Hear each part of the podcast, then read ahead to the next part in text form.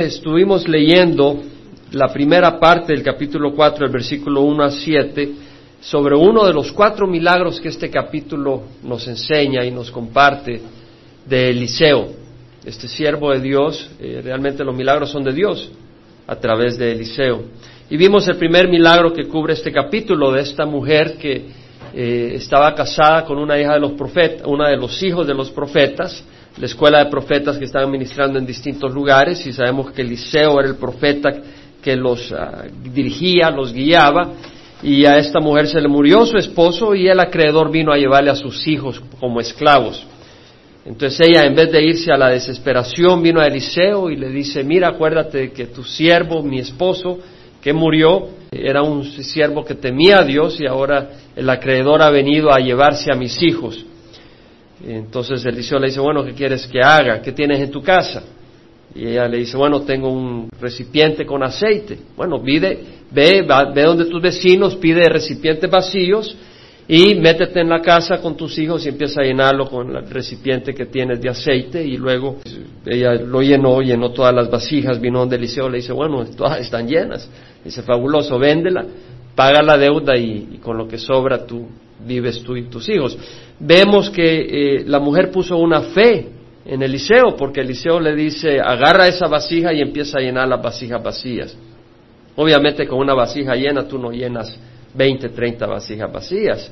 Lo que Eliseo le estaba pidiendo era una imposibilidad, era algo ilógico, era algo que no tenía sentido. Pero Dios trabaja en lo imposible. Y, si esta mujer pudo poner la fe que Eliseo era un hombre de Dios, y Dios la iba a bendecir a través de ella, nosotros podemos poner la fe en Jesucristo y hacer lo que Jesucristo nos pide sabiendo que Él nos va a bendecir. Nuestro Señor Jesucristo es muy superior a una Eliseo, amén. Entonces cuando Jesús nos habla y cuando Dios nos habla, nosotros obedecemos aunque no entendamos. Hay situaciones en que estamos o circunstancias que se nos avecinan y sabemos que la Biblia nos dice cómo actuar en medio de esas circunstancias. Y a veces no tiene sentido para nuestra mente natural. Pero Dios ofrece bendecirnos.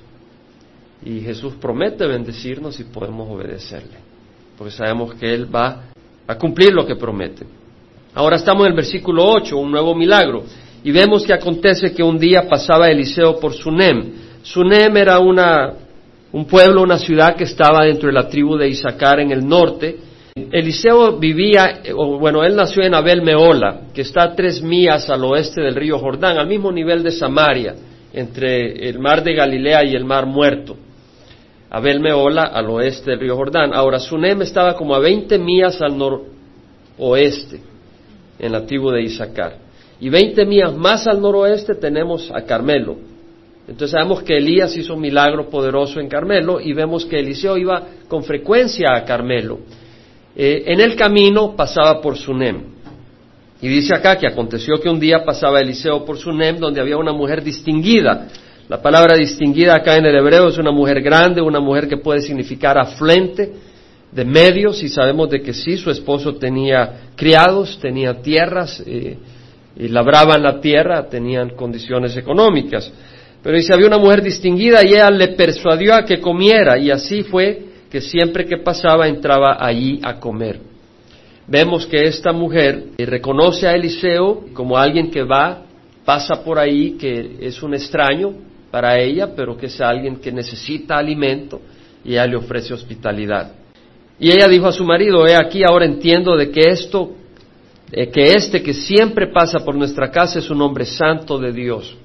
O sea que la mujer sunamita le ofrece hospitalidad siempre que va a Eliseo, y reconoce de que no solo es un extraño, sino dice, hombre, este es un hombre santo de Dios y quiere ofrecerle una hospitalidad adicional. Dice, le dice la mujer a su esposo, te ruego que hagamos un pequeño aposento alto, es decir, en el techo, hacer una pequeña habitación con paredes y pongamos ahí para él una cama, una mesa, una silla y un candelero, y será que cuando venga a nosotros se podrá retirar ahí. Es decir, cuando vaya de camino al Carmelo, eh, no solo le daremos de comer, sino que podemos dejar que él descanse, él y su criado Yehesi. Y será que cuando venga a nosotros se podrá retirar ahí. Y aconteció que un día vino él por ahí, se retiró ahí al aposento alto y ahí se acostó. Vemos la hospitalidad de esta mujer sunamita al siervo de Dios. Primero a un extranjero. Y luego se da cuenta que este extranjero es un siervo de Dios y le ofrece una hospitalidad adicional. Versículo 12. Entonces dijo a Giesi, su criado, llama a esta tsunamita, o sea, quien dice es Eliseo, manda a llamar a su criado. Y se llama a esta tsunamita y cuando la llamó ella se presentó delante de él y él le dijo a Giesi, dile ahora, he aquí, te has preocupado por nosotros con todo este cuidado. ¿Qué puedo hacer por ti? ¿Quieres que hable por ti al rey o al jefe del ejército? Es decir, ¿tienes alguna necesidad? ¿Te puedo ayudar en algo? Yo tengo contacto. Eh, conozco al rey y si necesitas algo, déjame ver qué puedo hacer por ti. Él respondió, no, yo vivo en medio de mi pueblo. Es decir, yo no necesito ningún favor especial. Yo estoy bien, yo estoy con mi pueblo, no tengo nada. Esa es una mujer que tenía contentamiento, pero ella estaba satisfecha con lo que tenía. Estaba tranquila, no había problema. Yo vivo en medio de mi pueblo, no hay problema. Él entonces dijo, ¿qué pues se puede hacer por ella? Y Giesi respondió, en verdad ella no tiene ningún hijo y su marido es viejo. Y él dijo, llámala. Cuando él la llamó, ella se detuvo a la entrada. Vemos acá la interacción entre la mujer y eh, Giesi y Eliseo, o sea, vemos que ofrece, vemos la, la interacción, o sea, no vemos al esposo muy involucrado en todo esto. O sea, él da la aprobación de las cosas. Pero vemos que es la mujer la que tiene la, la iniciativa y vemos que es Eliseo el que quiere bendecir. Y se llámala, cuando él la llamó, ella se detuvo a la entrada, entonces él le dijo, por este tiempo el año que viene abrazarás un hijo. Y ella dijo, no, Señor mío, hombre de Dios, no engañes a tu sierva. Es decir, no me animes en balde, no me vayas a, a animar y resulte que no sea así, porque yo hubiera querido un hijo por mucho tiempo, era el anhelo de mi vida. Su esposo ya estaba viejo, ya habían pasado bastantes años, ella ya había perdido la esperanza. Entonces cuando Eliseo le ofrece un hijo, dice, no, no me engañes, no, no me, no me eches mentiritas, que esta no es, si no, si no cumples me vas a desanimar seriamente. Pero qué hermoso que cuando Dios hace promesa no nos desanima. Él las cumple. Y vamos a ver que Eliseo promete algo y Dios lo cumple a través de Eliseo. Y una vez más, cuanto más las promesas de Dios a través de Jesucristo. Ahora vemos que la mujer concibe y da luz a un hijo al año siguiente, en el tiempo que Eliseo le había dicho. Y cuando el niño creció, llegó el día en que salió al campo, a donde estaba su padre con los segadores. Muy emocionante, fiesta en la familia. Tuvieron un niño y un varoncito, un heredero. Y vemos de que crece el niño y ya cuando tiene cierta edad, su padre está con los segaderos y dijo a su padre, ay, mi cabeza, mi cabeza. Y el padre dijo a un criado, llévalo a su madre. Y tomándolo lo llevó a su madre y estuvo sentado en sus rodillas hasta el mediodía y murió. Ahora vemos que el padre, en vez de llevarlo él mismo a donde su madre, ver qué pasa, agarra a un criado y le dice, encárgate de mi hijo. Padres, encarguémonos de nuestros hijos, no se lo demos a otros.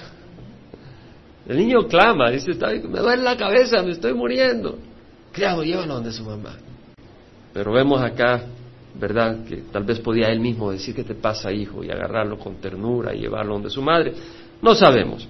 El asunto es que se lo llevó el criado donde su madre, estuvo sentado en rodillas hasta el mediodía y murió. Entonces ella subió y lo puso sobre la cama del hombre de Dios, cerró la puerta detrás de él y salió. Luego llamó a su marido y le dijo, te ruego que me envíes uno de los criados y una de las asnas para que yo vaya corriendo al hombre de Dios y regrese. Una vez más vemos que ya no le dice nada a su marido de esto. Vemos que la que tiene la actividad y todo y el discernimiento es esta mujer. Y es a través del discernimiento de ella que su hogar es bendecido. Porque ella dice, este es un hombre de Dios y le da hospitalidad y luego tiene un bebé. Tal vez el hombre no estaba tan involucrado, tan metido, estaba muy pensando en el campo, en la cosecha, pero esta mujer tenía discernimiento y Dios bendijo a todo el hogar. A veces en el hogar una persona no está involucrada en las cosas de Dios. Tal vez eh, tu esposo no está apasionado por las cosas de Dios y tu mujer estás guiando a tu familia, pero gloria a Dios porque Dios va a bendecir a tu hogar a través tuya. Pero vemos acá que muere el niño y vemos de que ella llama a su marido y le dijo, envíame uno de los criados y una de las anas para que yo vaya corriendo al hombre de Dios y regrese. Y él le dijo, ¿por qué vas hoy a él? No es luna nueva ni día de reposo, es decir, no es motivo de celebración religiosa. Interesante que no se le ocurre pensar, bueno, ¿qué pasó? ¿Qué pasó con mi hijo? ¿Será que pasó algo con mi hijo? Está un poco desconectado. El que está más conectada de todo esto es la mujer, pero no él. Ella respondió, quédate en paz, tranquilo, no te preocupes. Ella aparejó el asna y dijo a su criado, arrea y anda, no detengas el paso por mí a menos que yo te lo diga. Y ella fue y llegó al hombre de Dios en el monte Carmelo. Vemos que había ido al monte Carmelo, Eliseo, ese era su destino, tal vez un lugar frecuente de oración. Y sucedió que cuando el hombre de Dios la vio a lo lejos, dijo a Giesi su criado, he aquí, ahí viene la tsunamita, te ruego que corras ahora a su encuentro y le digas, ¿te va bien a ti? Es decir, ella, Eliseo reconoce, algo anda mal. Para que ella venga hasta acá al monte Carmelo, algo anda mal. Y dice, ¿te va bien a ti? ¿Le va bien a tu marido? ¿Le va bien al niño? Y ella respondió bien, es decir, yo no quiero hablar con Eliseo, con, con yo quiero hablar con Eliseo. Él es el hombre que tiene la unción, que tiene el poder. Ella va a buscar el favor directamente con el profeta de Dios.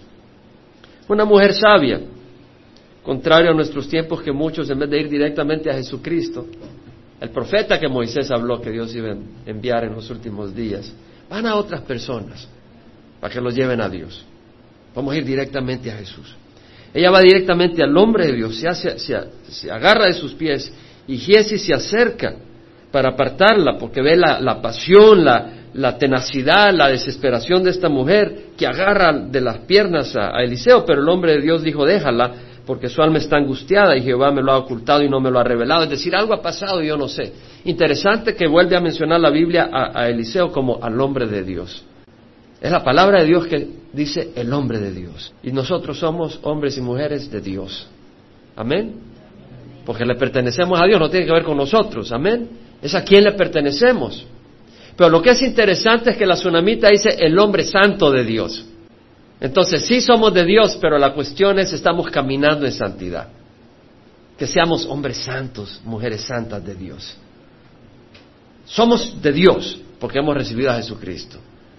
Pero ahora que seamos hombres santos, santas de Dios, caminando en santidad.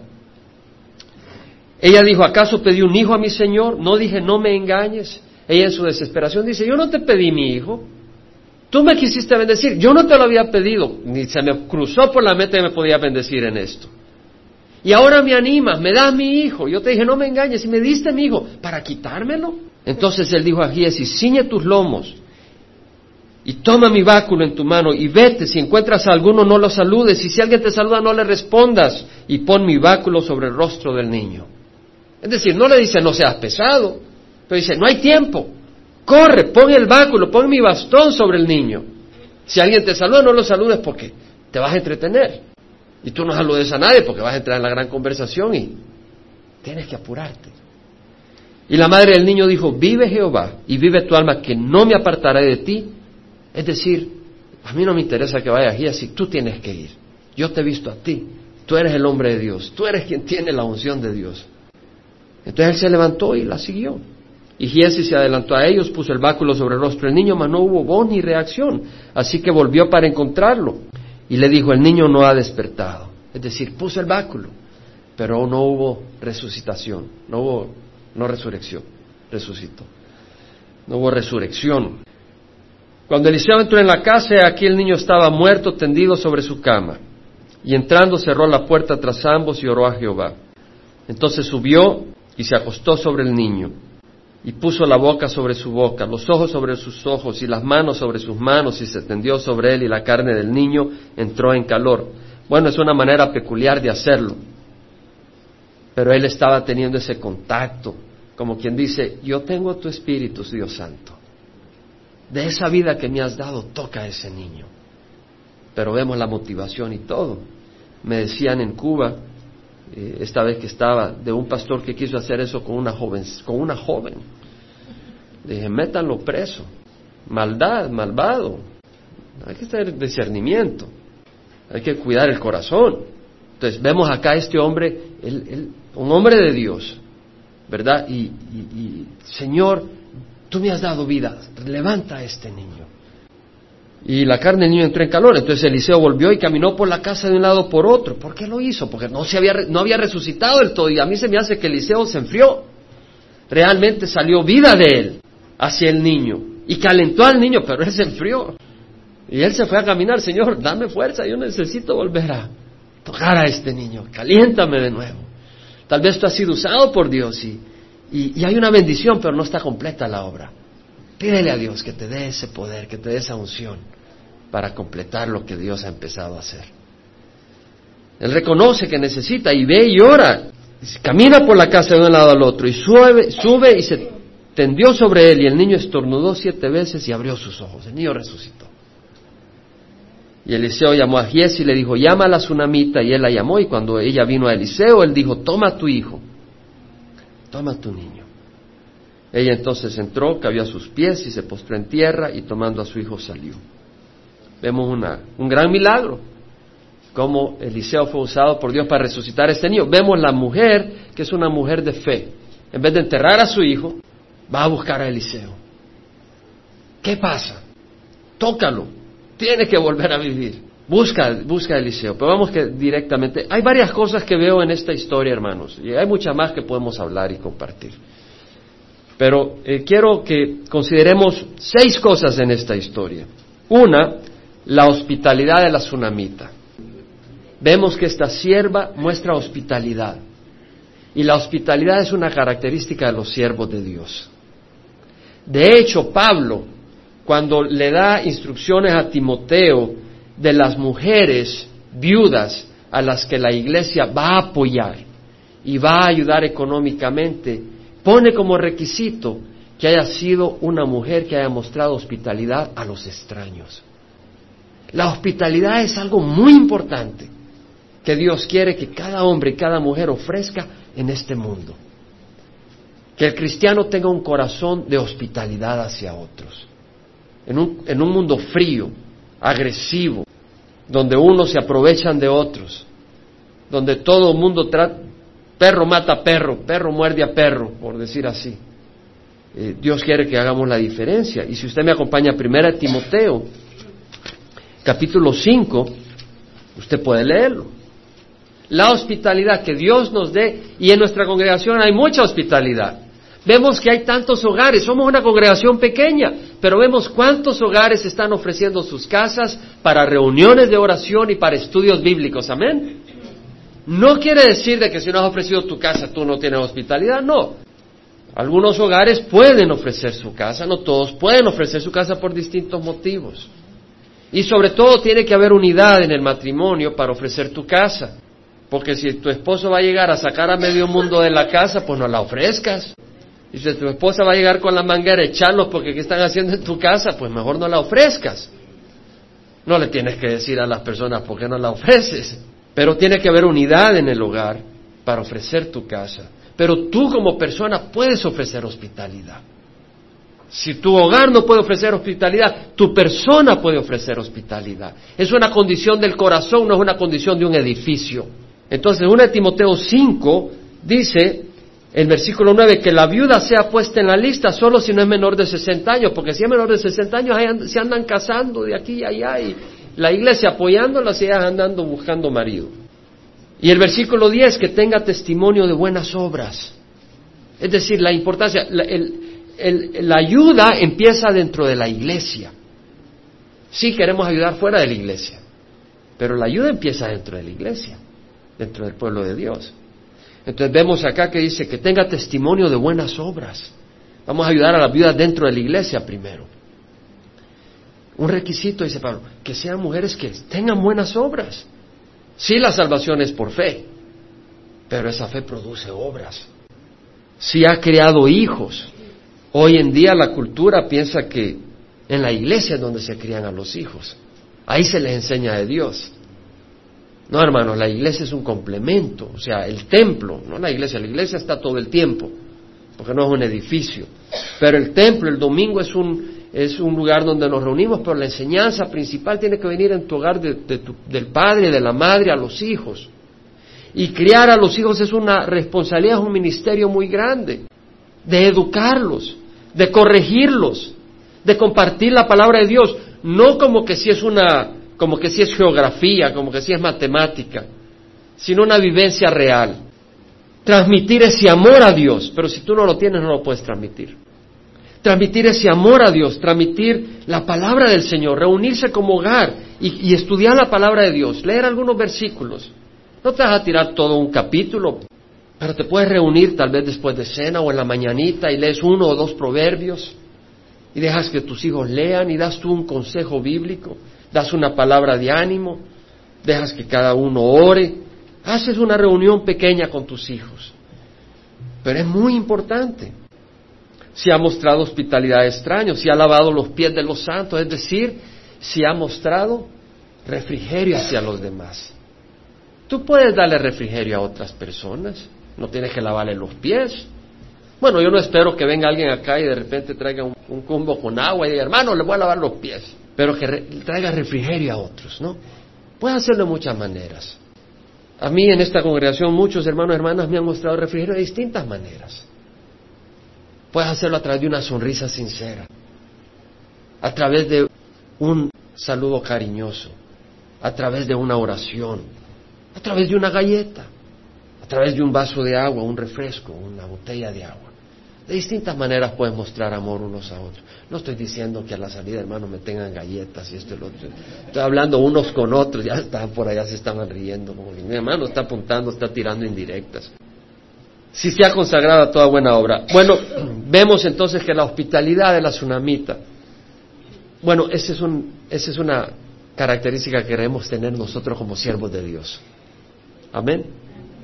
Segundo, la tsunamita reconoce a Eliseo como un hombre santo de Dios.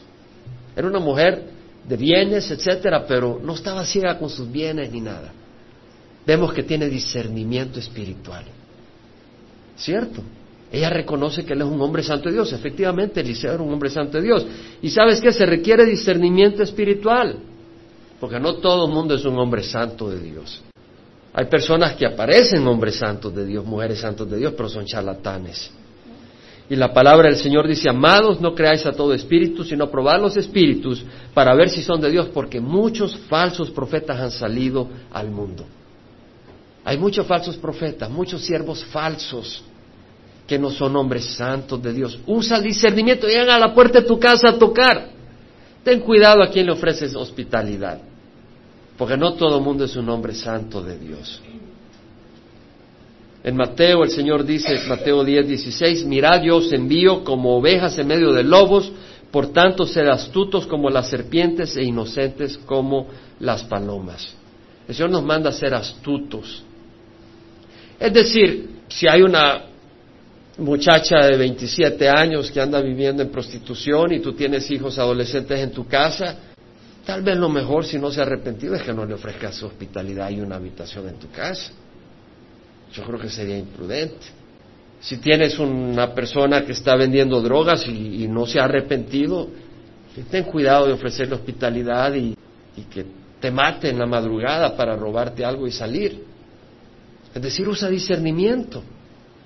Dios no nos dice que seamos mensos, dice que seamos mansos, no mensos. Una pequeña diferencia. Pero no usemos eso para no ser mansos. Ah, yo no soy menso. No, no, no, no. Hay que ser mansos. La tsunamita reconoce, tiene discernimiento espiritual, que Dios nos dé discernimiento espiritual. Tres, Eliseo es un hombre santo de Dios, es un verdadero profeta. Vemos algunas características de Eliseo acá. Primero vemos que la tsunamita tuvo que persuadirlo para que se quedara a comer. ¿Se dan cuenta? No era un glotón, y vemos que la tsunamita, por su propia iniciativa, decide ponerle una habitación e invitarlo a que se quede. No es aquel que dice, bueno, yo soy un hombre santo de Dios, haceme una habitación porque yo soy un hombre de Dios y me tienes que atender bien. Vemos que Eliseo no es un glotón, no es un aprovechado. Hermanos, si nosotros como siervos de Dios, cuando nos inviten a una casa, oye, mira las chuletas y te las acabas. No, hermano, mostremos un poco de amor y de prudencia. Sí te gustan las chuletas y las pupusas, pero no, no se las acabe esa carta cuando te invita, que nos deje unas para otros. Es decir, tenemos que tener cierta prudencia, cierto control de nuestras personas. Eh, vemos que Eliseo no busca aprovecharse de ella, sino bendecirla. No dice, ok, ya me, quedo a comer, ya me hizo mi habitación, ahora le puedo pedir un poco de la cosecha. No, él no, está, está, pensando en sí, él está pensando en bendecirla. Eh, muy contrario a muchos eh, evangelistas y maestros en el canal 40 y en otros canales de televisión, donde no parece que están buscando bendecirte, sino un poquito de dinero aquí y allá para sus ministerios, y no sé si sus ministerios son sus bolsas, juzgando cómo se visten, ¿verdad? Primera Corintios 10, 31 al 33, nos habla cómo nos debemos de conducir nosotros como siervos santos de Dios, amén. Vemos que la tsunamita es una mujer que ofrece hospitalidad. Vemos que la tsunamita es una mujer que tiene discernimiento espiritual. Y ahora vemos que Eliseo es un hombre, es un siervo de Dios. Y vemos que Dios nos dice a nosotros cómo conducirnos. En 1 Corintios 10, 31 al 33 dice, entonces ya sea que comáis, si vas a comer a un lugar, ya sea que bebáis o que hagáis cualquier cosa, hacedlo todo para la gloria de Dios. No sea motivo de tropiezo, ni a judíos, ni a griegos, ni a la iglesia de Dios. Es decir, tratemos de guardar paz, tratemos de no ofender ni al judío, al religioso, ni al griego, ni al intelectual, ni a los de la iglesia de Dios. Así como yo también procuro agradar a todos en todo, no buscando mi propio beneficio, sino el de muchos para que sean salvos. Entonces buscamos, el siervo de Dios busca ser prudente, busca tener control de sí mismo y busca bendecir a los demás. Que lo que hace, aún lo que come, aun cuando bebe y cualquier cosa que haga lo hace por la gloria de Dios. Que esa sea la motivación. Bueno, si hacemos reuniones, si hacemos comidas, que no sea por comer, sino por glorificar a Dios. Si hacemos reuniones, que no sea para decir, tenemos una gran reunión en mi casa, sino que sea para glorificar a Dios. Y es importante, hermanos, porque hay muchos que están motivados por la sensualidad y la avaricia. Segunda de Pedro nos habla el apóstol. Según de Pedro 2. El apóstol dice, se levantaron falsos profetas en el versículo 1, así como habrán también, habrán también falsos profetas, falsos maestros entre vosotros, los cuales encubiertamente introducirán herejías destructoras, enseñanzas falsas, dentro de ustedes, negando incluso al Señor que los compró, trayendo sobre sí una destrucción repentina. Muchos seguirán su sensualidad. Hay una sensualidad, hay un deseo, hay la carne, el orgullo, la arrogancia, la lujuria. Distintas razones, pero es una sensualidad, una avaricia, y por causa de ellos el camino de la verdad será blasfemado. Hermanos, cuando yo estaba leyendo esto pensé en los testigos de Jehová. Porque dice, negando incluso al Señor que los compró. Y no estamos acusando ni tratando de destruir a las personas, que ellos vengan al arrepentimiento. Pero la enseñanza y la doctrina de los testigos, ellos niegan a Jesucristo. Lo niegan. Porque no dice la palabra del Señor, de tal manera amó Dios al mundo que dio a su Hijo unigénito, para que todo el que crea en Él no se pierda, mas tenga vida eterna. ¿A quién dio Dios? No a un ángel, dio a su Hijo unigénito. Entonces cuando están negando que Jesús sea realmente el Hijo de Dios, sino que es un ángel creado por Dios, ¿qué se le dice Hijo de Dios? Están negando a Jesús. Están negando sus palabras, están negando quién es Él. El mismo, evangelio, el mismo Evangelio de San Juan dice, en el principio estaba el verbo, el verbo estaba con Dios y el verbo era Dios. Están rechazando quién Jesús es. Han hecho otro Jesús.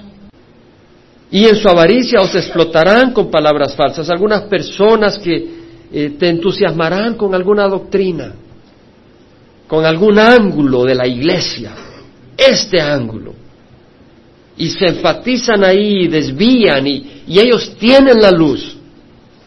Pero todo lo que quieren es que tú les sigas. Todo lo que quieren tener es un ministerio muy grande. Todo lo que quieren tener es una fuente de ingreso. Todo lo que quieren es tener un favor económico, la avaricia. Yo lo he dicho, y cuando lo he compartido en, el viaje misionero a Cuba, he tenido una gran receptividad porque Dios, porque hay hambre.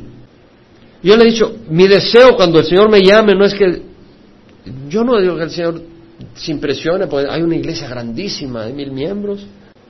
Yo lo único que quiero es que el Señor me diga, Jaime, las ovejas estaban tanta bendición para mí. Fuiste un instrumento de bendición para ellas, fuiste fiel y ellas estaban felices. ¿Qué me alegra? ¿Cómo me gozaba en ese, en ese grupo? ¿Cómo me gozaba de ese rebaño? ¿Cómo me buscaban? ¿Cómo me dejaban que yo los bendijera y los transformara? Fuiste invisible. Yo reiné sobre sus corazones. Qué bonito. A decir, Señor, te, tenía una iglesia de mil miembros, sí, pero tú eras el jefe y hiciste el provecho de eso. Hay una diferencia. Entonces, cuidémonos, cuidémonos de los siervos que son ávaros, falsos maestros. Eliseo era un verdadero profeta. Hay falsos profetas. Hay personas que engañan. Cuarto, la hospitalidad de la tsunamita le trajo recompensa de Dios. ¿Cierto? Le trajo un niño. Era estéril, su esposo viejo, y le trajo vida. Ahora ella le ofreció esa hospitalidad especial no solo cuando era extraño, y extraño no quiere decir alguien que sea raro, extraño es alguien que no conoces. Tal vez viene a la iglesia alguna persona que no conoces y tú le ofreces hospitalidad. El canto que cantaba eh, René ahora, que nos quería enseñar, es para mostrar hospitalidad a otras personas. Hay distintas maneras de mostrar a las personas que son bienvenidos a nuestras vidas, a nuestras a nuestros círculos. Pero vemos que la tsunamita, cuando se da cuenta que es un hombre de Dios, da un paso extra. Yo quiero favorecer a este siervo de Dios y quiere ofrecer esa hospitalidad especial. Y el Señor nos habla de que no perderá recompensa el que haga eso. En Marcos 9:41 dice, cualquiera que os dé de beber un vaso de agua por razón de vuestro nombre, ya que sois seguidores de Cristo, en verdad os digo que no perderá su recompensa.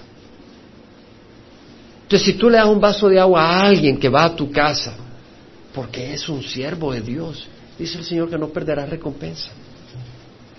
Es más, en Mateo 10, 41, dice, el que recibe a un profeta como profeta, recibirá recompensa de profeta. Y el que recibe a un justo como justo, recibirá recompensa de justo. Quiere decir que cuando en tu casa llega un evangelista, vas a recibir recompensa de evangelista si lo tratas bien porque es evangelista. Si es un profeta y lo tratas bien porque es un profeta de Dios, vas a recibir recompensa de profeta. Es como en el campo misionero. No todos están llamados a ir al campo misionero, pero si tú apoyas la obra misionera, eres misionero si tú das de tus fondos para apoyar la obra misionera, si tú oras por esas personas que están en el campo misionero, tú eres misionero. Tú recibes recompensa de misionero. Quinto, vemos la urgencia con que Eliseo manda a Giesi. Le dices, ve, lleva mi báculo y ponlo sobre el rostro del niño. Pero no saludes a nadie. Y si alguien te saluda, ni le hagas caso, tú sigue los negocios del rey necesitan urgencia. Y ahora me estoy pasando a los negocios de Dios. Es decir, el niño está muerto. No hay tiempo que perder. Si su papá lo ve, lo va a enterrar. El niño está muerto, hay que correr, hay que apresurarse. Hay que llevarle vida. Y esa es la urgencia que a mí me mueve, hermanos, en las cosas de Dios. Y ustedes lo saben. Y sé que muchos de ustedes han abrazado esa urgencia. El Señor tuvo un encuentro con la mujer samaritana y llega al pozo de Sicar. El Señor iba camino a Galilea, de Judá, iba para Galilea, pasó a Samaria, llega al pozo de Sicar, se sienta cansado a mediodía, los discípulos se van a traer comida y llega la mujer samaritana a mediodía, escondida, porque normalmente no era esa hora que iban las mujeres a traer agua, sino que era el atardecer. Pero va a mediodía para que no la vean las demás mujeres, porque ella tenía cinco maridos y ya ahora andaba con otro que no era su marido. Y estaba marcada. Y tiene ese encuentro con Jesús. Jesús le dice, dame de beber. Y la mujer samaritana dice, ¿qué me dices a mí que te debe beber? ¿Desde cuándo los samaritanos y los judíos hablan unos con otros. Mujer, si supieras quién te habla, tú me pedirías a mí de beber. pero si no tiene ni un cumbo para sacar agua, ¿dónde sacarás agua viva? Se dice, el que beba de este pozo volverá a tener sed. Pero el que beba del agua que yo le daré no tendrá sed jamás. Y se le convertirá en una fuente de agua que brota para vida eterna. Y conocemos esa interacción entre la mujer samaritana y Jesús. Lo interesante es que Jesús, ustedes ya saben la historia, Él le revela que ha tenido cinco maridos y que con el que está no es su marido. Le dice, se, me hace que era un profeta. Y Jesús le dice, y ella empieza a sacar su religión, ustedes dicen que es en Jerusalén donde hay que adorar, nosotros decimos que en este monte. Y Jesús le dice, mujer, en verdad os digo que ni en este monte ni en Jerusalén adoraréis. Dios es espíritu y lo que les adoren deben de adorar en espíritu y verdad. Y, y tienen esa interacción. Pero después de esa interacción, el Señor le habla eh, ella se da cuenta que Jesús es el Mesías y va a avisarle a, los demás samaritanos que ha visto al Mesías y luego ellos vienen y, son tocados y son salvos. Pero la mujer, después de esa interacción que se va, Jesús interactúa con sus discípulos y él les dice, ¿no decís vosotros todavía falta cuatro meses y después viene la ciega? He aquí yo os digo, alzad vuestros ojos y ven los campos que ya están blancos para la siega. Bueno, los judíos no pensaban que los samaritanos eran para ser salvos, ni los gentiles. Pero Jesús dice, ya hay una siega, aún en aquellos que tú ni creías que eran llamados a ser salvos. Ellos tenían la religión toda mezclada. Ellos creían en los primeros cinco libros de la Biblia, el Pentateuco, pero no respetaban lo demás de la Biblia. Los judíos decían, la, la religión de ellos está torcida. Cualquiera había dicho, ellos necesitan pasar por un proceso antes de poder recibir a Jesucristo. El Señor usa esa, esa realidad práctica. Faltan cuatro meses y viene la siega. Dice, pero los campos ya están listos. Los campos de cebada se ponen blancos cuando ya están listos para ser cosechados. Dice, ya está la siega. Hermanos, cuando he ido a México, he visto la ciega lista. Cuando he ido al Salvador, he visto la ciega lista. Cuando he ido a Cuba, he visto la ciega lista. Y yo creo que en los países musulmanes hay una ciega ya lista. La cuestión es, ¿estás dispuesto a ir? ¿Estás dispuesto a enviar? Y en algunos lugares los campos son más duros. Yo creo que California es uno de los campos duros. ¿Por qué? Porque hay mucha atracción hacia el poder económico. Pero hay corazones listos. Muchos, ¿cuántos de ustedes han recibido al Señor en los últimos diez años o acá en Estados Unidos? Levantan la mano. Los que han recibido al Señor en Estados Unidos. Mira, hay una ciega acá. Adelante, la ciega está lista. Hay una urgencia. En Juan 9:4 el Señor dice, nosotros debemos de hacer las obras del que me envió mientras es de día, porque la noche viene cuando nadie puede trabajar. ¿Qué es lo que está diciendo el Señor? Debemos de hacer las obras de aquel que me envió mientras es de día. ¿Qué quiere decir? Bueno, el día tiene cuántas horas? Doce horas. La noche viene después del día. Y si estás en el norte, yo viví en Canadá un tiempo y el sol se ponía a las tres de la tarde. Ya a las tres se oscurecía en el invierno, el día es más corto. Lo que quiere decir es que no tienes todo el tiempo. Ya viene la noche y tenemos que hacer la obra. Ahora estuvimos en la conferencia de misiones, ahí conocí a Jolín en la conferencia de misiones y, fue una bendición, amén, esa conferencia. Y, Steve Sainz dice, güey, no todo el mundo está llamado a ir al campo misionero. Él era el hijo de Nate Saint y se dedicó a la industria, al comercio por un tiempo. Pero lo importante es que tu corazón esté entregado a Dios.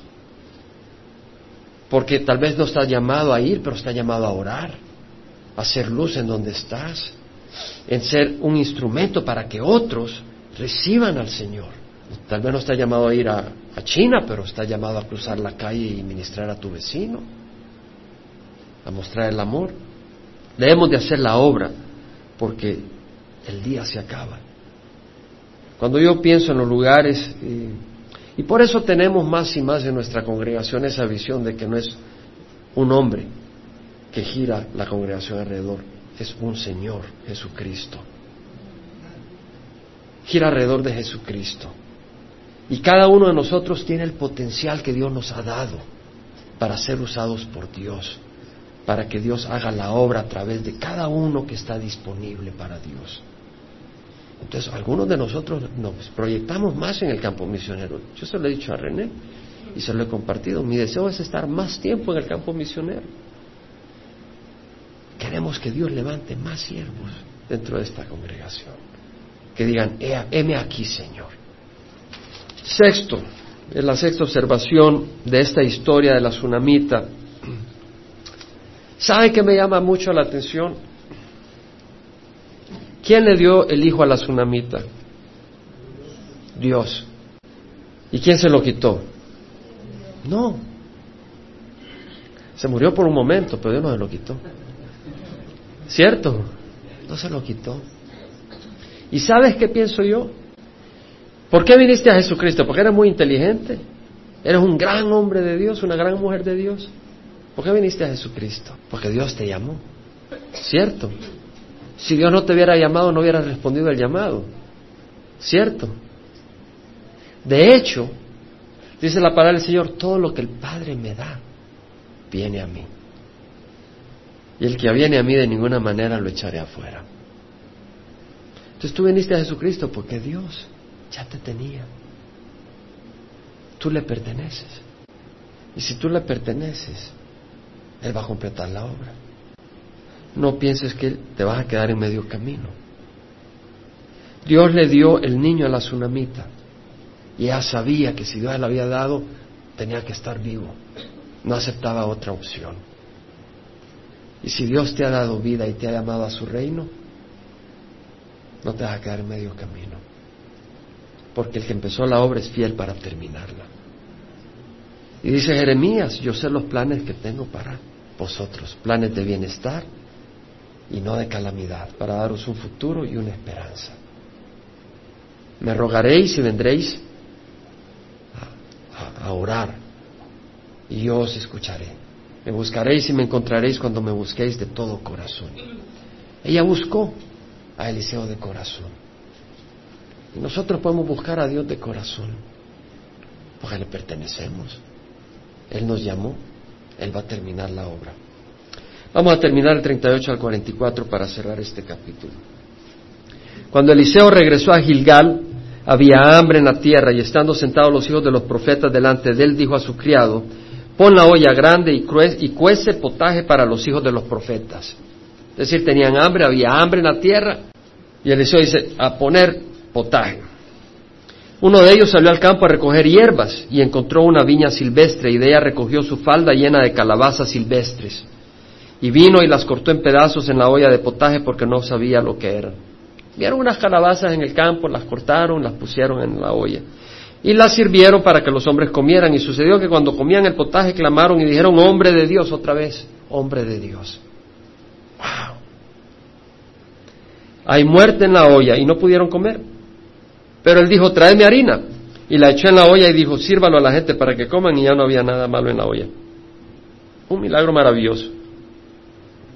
Tenían hambre, no había comida, a buscar algunos vegetales en el campo. No, no de esos que uno crece en su casa, sino que lo que haya silvestre. Y hallaron unas, unas calabazas. Y resultó que había muerte ahí. Está, era venenosa. Un poquito de harina y la sanó. ¿Sería la harina la que lo sanó o el Señor? El Señor. Yo, a mí me gusta hallar eh, similitudes en las cosas. Vemos el poder de Dios. Y vemos que Dios tiene poder para sanar lo enfermo, lo que causa muerte. ¿Sabes qué? Tú vienes del campo, del mundo, ¿cierto? Somos silvestres, no nacimos en el reino de Dios. Somos silvestres, salvajes. Y lo que decimos es alimento para otros, ¿cierto? Es un alimento. Tú lo que hablas es alimento de otros. Y trae muerte aparte de Cristo. Pero echa harina. ¿Qué es la harina? Es el trigo molido que es nuestro Señor Jesucristo. Echa harina a tu vida y de ti saldrá vida, no muerte.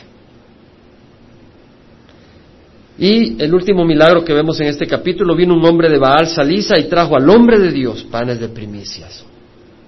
Veinte panes de cebada y espigas de grano nuevo en su bolsa. Y él dijo, dalos a la gente para que coman. Las primicias no fueron al templo, fueron a, a la escuela de profetas a darle las primicias, los primeros frutos. Dale a Dios lo primero, no lees la sobra.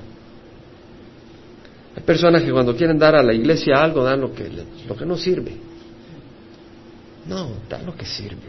Dale a Dios lo mejor. Veinte panes de cebada, espigas de grano.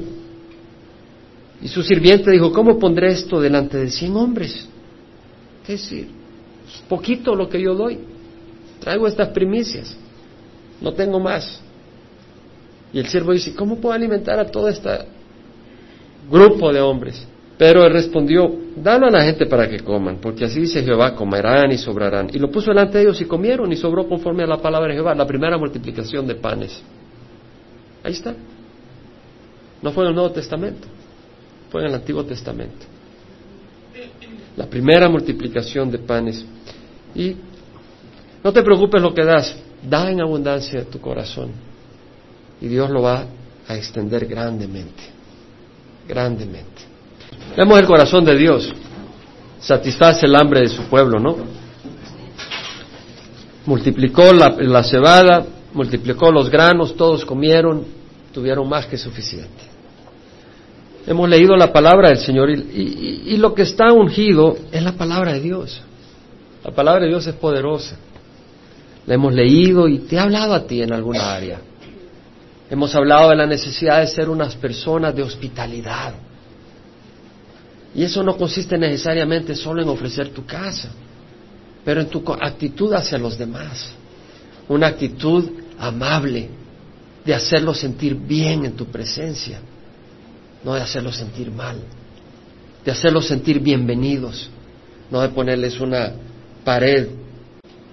Vemos que la tsunamita tiene discernimiento espiritual, que Dios nos dé discernimiento espiritual Vemos que Eliseo era un verdadero siervo de Dios, con prudencia, con autocontrol, buscando el bien de otros. Vemos que la hospitalidad de la tsunamita trajo recompensa. Nuestra labor en la tierra trae recompensa, si es en nombre de Dios. Vemos la urgencia de Eliseo. Hay gente que está sin el Evangelio.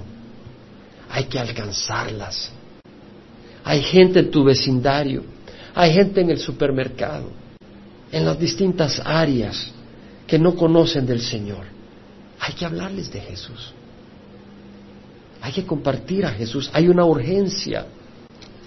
Si estás desanimado, recuerda, Dios no te salvó para dejarte en el desierto. Dios te salvó para llevarte a su reino. Y la, obra es de Él, Él es el Salvador. Y en el milagro del potaje, Tal vez tienes problemas con la lengua.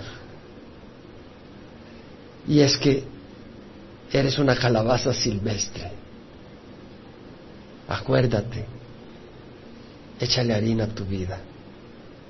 Deja que Cristo sane tu corazón y tu, tu lengua. Padre, te damos gracias porque tú nos hablas. Tu palabra, Señor, es alimento para nuestro espíritu. Padre, te doy gracias porque no nos has dejado sin guía ni dirección, pero nos has dado tu palabra. Te ruego, Padre Santo, de que en las áreas que nos has hablado a cada uno de nosotros, no dejes que se nos olvide, pero que tu Espíritu siga tratando con nosotros, Señor, y enseñándonos, Padre, tu camino. Yo te doy gracias por tu amor, te doy gracias por tu dirección, te doy gracias por tu sanidad. Te doy gracias que nos has llamado para, para bendecirnos, no para calamidad, Señor. Y ahora ruego, Padre, que la gracia de nuestro Señor Jesucristo, el amor del Padre y la comunión del Espíritu Santo vaya con cada uno de nosotros. En nombre de Jesús. Amén.